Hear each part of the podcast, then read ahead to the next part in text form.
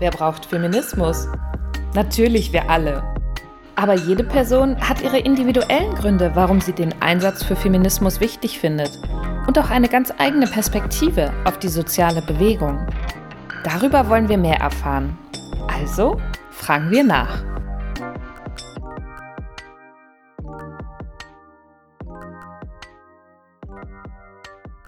Herzlich willkommen zu einer weiteren Folge von unserem Wer braucht Feminismus Podcast. Ich bin Jasmin und ich freue mich total, dass ich jetzt ein Gespräch mit Hanna Springer haben darf. Hanna studiert Politikwissenschaft, sie ist 21 Jahre alt und sehr aktiv in der Klimaschutzbewegung, unter anderem bei Fridays for Future und der NGO Klimadelegation. Hallo Hanna, schön, dass du heute Zeit für mich hast. Hallo Jasmin, schön, dass ich da sein darf. Ja, wir haben uns ja vor einiger Zeit kennengelernt.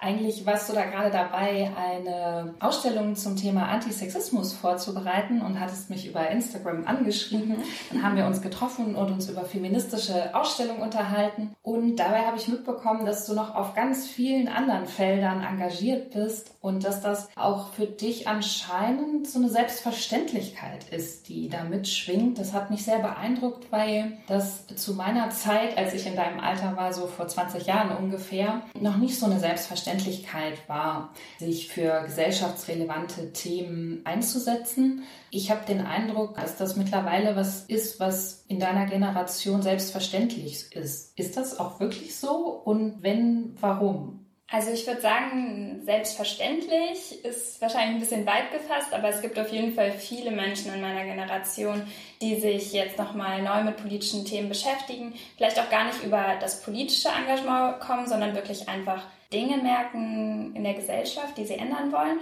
Und da ist nun mal Fridays for Future zum Beispiel, die Klimaschutzbewegung, ein Riesengrund gewesen, warum ganz, ganz viele junge Leute sich politisiert haben. Ich meine, wenn man mit Fridays for Future auf eine Demonstration geht, dann geht man am Anfang für Klimaschutz auf die Straße. Aber ich glaube, wenn man sich mit der Bewegung und wenn man sich mit Klimaschutz immer weiter beschäftigt, dann werden einfach auch noch ganz, ganz viele andere Themen angerissen, sei es jetzt Rassismuskritik, sei es Feminismus und ganz, ganz viele andere Themen. Und das ist auf jeden Fall ein Anlass, worüber unsere Generation viel diskutiert. Also ich erlebe das auch in meinem Freundeskreis dass wir viel, viel mehr diskutieren und ich auch mit meinen Freundinnen zum Beispiel viel, viel mehr über Feminismus zum Beispiel diskutiere, auch losgelöst von der Klimaschutzbewegung, aber auch ausgelöst von der Klimaschutzbewegung. Ja, spannend. Es ist ja auch so, dass es einen neuen Begriff gibt, Klimagerechtigkeitsbewegung. Was meint der? Klimagerechtigkeitsbewegung ist einfach auch Klimaschutz. Also das Ziel ist es auch, das Klima zu schützen, aber dabei halt Punkte der sozialen Gerechtigkeit mitzudenken. Also deswegen gibt es zum Beispiel Climate Justice als Framing oder Social Justice die die Klimaschutzbewegung ähm, einfordert oder die auch Fridays for Future auf den Straßen zum Beispiel einfordert.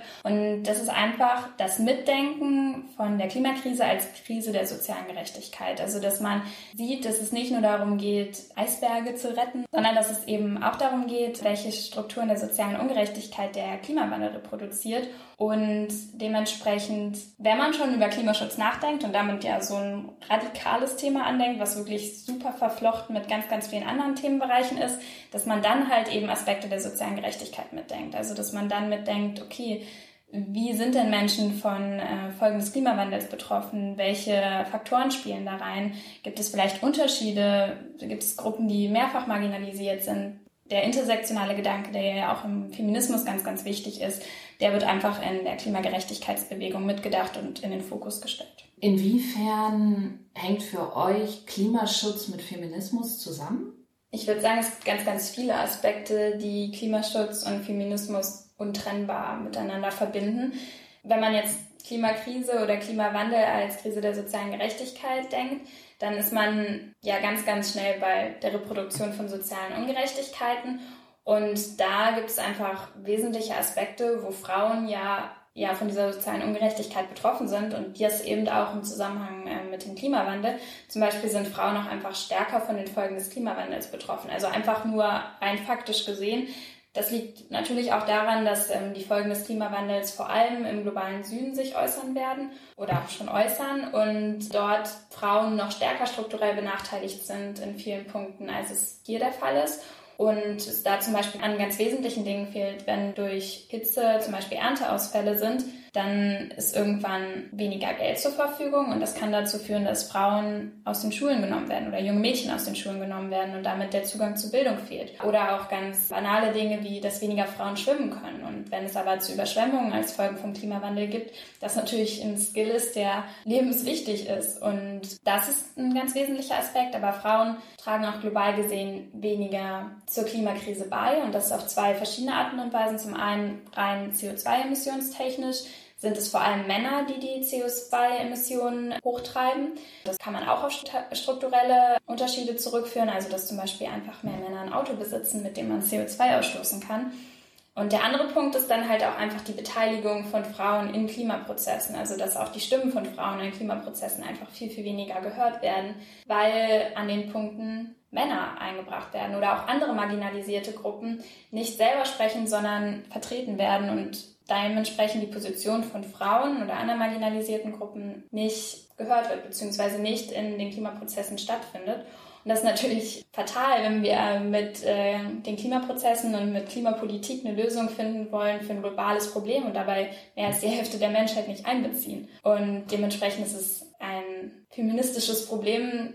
Ich finde, man kann die Klimakrise nicht, nicht feministisch denken.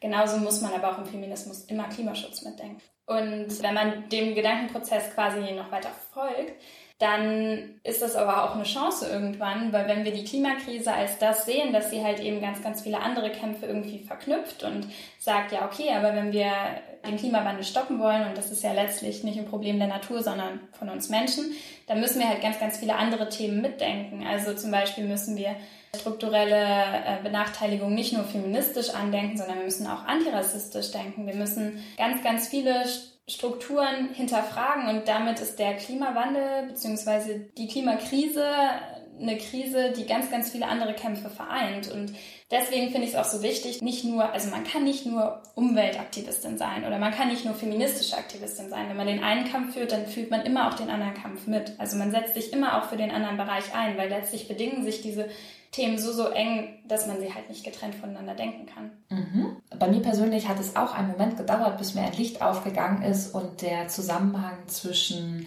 Klimagerechtigkeit und Feminismus eingeleuchtet ist. Und wir haben ja auch schon ein Foto mit einem Statement gemacht und dein feministisches Statement ist?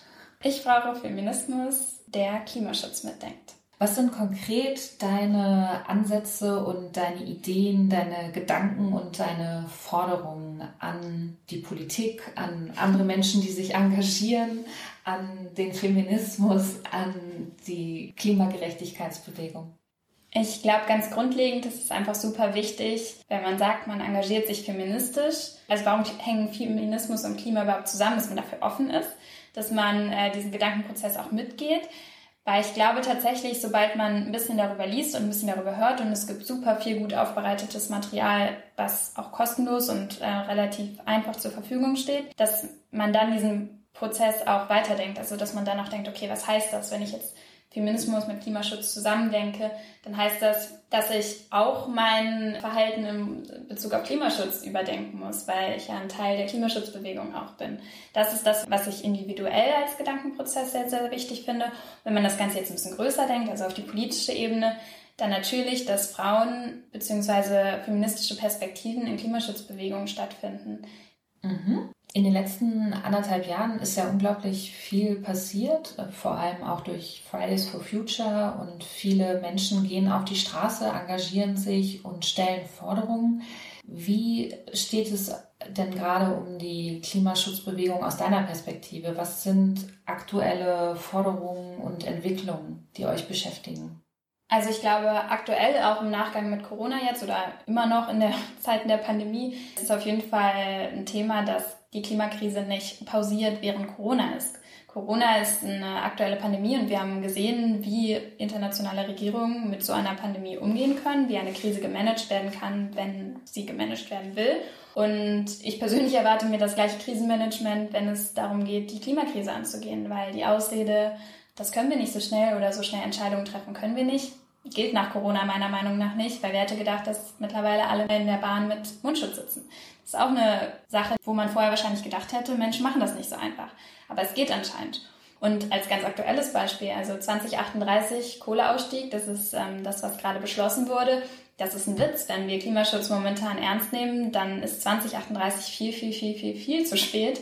Und auch im Vergleich mit anderen europäischen Ländern steht da Deutschland weit hinten an. Und das ist ja schon nicht nur peinlich, sondern es ist auch einfach ein Skandal, dass die Bundesregierung so einen späten Kohleausstiegs Deal vereinbart hat in Zeiten, wo Massen an Menschen auf die Straße gehen und wo wir mehr als deutlich gemacht haben in den letzten anderthalb Jahren, dass das ernst ist. Klimakrise ist nicht so ein Thema, was man nebenbei macht, sondern dass das einfach gerade oberste Priorität hat.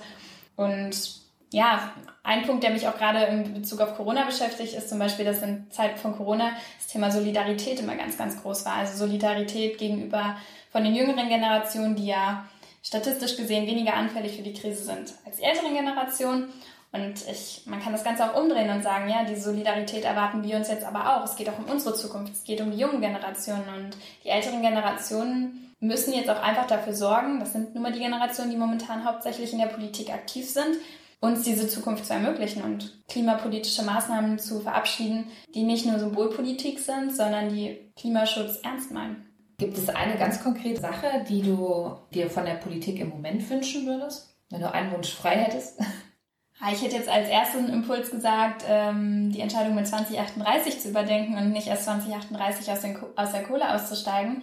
Aber mal jetzt losgelöst davon würde ich mir auch manchmal einfach wünschen, dass unsere Politik sich jetzt in Bezug zum Beispiel auf Feminismus auch einfach mal äußert, dass Deutschland eine feministische Politik betreibt. Also es ist jetzt nochmal vielleicht losgelöst vom Klima, aber wir sehen es ja an Schweden. Also Schweden betreibt eine feministische Politik und da äußert sich die Regierung auch, dass sie feministische Politik treffen. Und solche klaren Aussagen würde ich mir manchmal auch von unserer Regierung wünschen. Dass man da nicht immer nur so eine Maßnahme mal macht, um irgendwie symbolisch irgendwas gemacht zu haben, sondern auch einfach klar Position bekennt. Aber ich fürchte, da sind wir noch ein bisschen von entfernt. Mhm. Viele Aktive in der Klimaschutzbewegung gehen ja auch auf die Straße, um die Politik zu beeinflussen. Das andere Thema, was auch wichtig ist, ist natürlich, was kann jede Person denn eigentlich selber bewirken und was kann jede einzelne Person tun, um Klimaschutz und Feminismus voranzutreiben. Was ist in Bezug darauf dein Tipp für die Zuhörerinnen und Zuhörer und für uns alle? Also ich glaube, zuhören ist da definitiv ein guter Stichpunkt. Also ich finde, man lernt viel, wenn man zuhört und das meine ich auf ganz, ganz viele Aspekte bezogen, sei es nun, wenn andere von ihren Erfahrungen erzählen und man einfach mal zuhört und überlegt, was kann ich für mich daraus nehmen. Sei es aber auch, wenn man jetzt zum Beispiel ein Thema erklärt bekommt wie Verbindung von Feminismus und Klima, dass man zuhört und offen für das Thema ist und ja, drüber nachdenkt, reflektiert, sein eigenes Verhalten ähm, reflektiert. Ansonsten möchte jetzt gar nicht groß Tipps geben, wie man sich persönlich umweltfreundlicher verhalten kann. Da gibt es sicherlich ganz, ganz viele Maßnahmen. Und wir können natürlich überlegen, nicht so oft Auto zu fahren, mehr Fahrrad zu fahren. Also all diese Maßnahmen gelten natürlich trotzdem. Aber ich glaube, gerade um einen Prozess anzustoßen und irgendwie auch offener zu werden, Klimaschutz nicht nur als ich spare CO2 einzusehen, sondern auch in Verbindung mit ganz vielen anderen Bereichen, ist zuhören und wissbegierig sein. Also irgendwie auch neugierig zu sein, vielleicht auch wenn man wo zugehört hat, mal selber noch recherchieren. Das ist irgendwie was, was ich mir manchmal noch mehr wünschen würde. Mhm. Ja, Wissbegierigkeit ist auch ein sehr gutes Stichwort für meine letzte Frage. Äh, du hast mich auf jeden Fall sehr neugierig gemacht und ja, mir auch diesen Zusammenhang zwischen Klimaschutz und Feminismus nochmal auf einer ganz anderen Ebene angetragen, so dass ich persönlich jetzt auch sehr viel wissbegieriger bin als vorher und mehr erfahren möchte. Hast du einen Tipp, wo ich wo ich ansetzen kann, wenn ich mich weiter mit dem Thema beschäftigen möchte?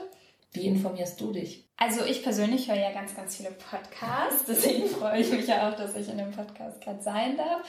Also schon alleine, wenn man auf so bekannten Podcast-Plattformen mal Feminismus und Klima eingibt oder Gender und Klima oder das Ganze einfach mal googelt. Es gibt wirklich, wirklich viele von sehr, sehr unterschiedlichen Gruppierungen aus vielen verschiedenen Perspektiven, Artikel, aufbereitete Grafiken, die sich mit der Verbindung beschäftigen.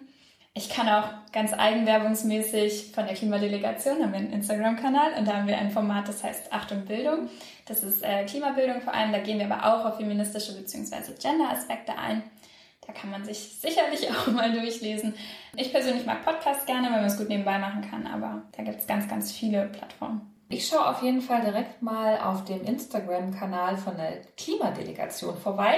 Danke für den Hinweis nochmal am Schluss, Hanna. Und vor allem ganz, ganz herzlichen Dank, dass du dir trotz deinem vielen Engagement die Zeit genommen hast für Wer braucht Feminismus. Und danke, dass du da warst und auch dieses tolle Statement abgegeben hast. Ja, danke dir, dass ich da sein durfte. Hat sehr viel Spaß gemacht. ja, es war mega spannend. Herzlichen Dank fürs Zuhören. Mehr Informationen zu Wer braucht Feminismus und dem Podcast findet ihr unter www.werbrauchtfeminismus.de.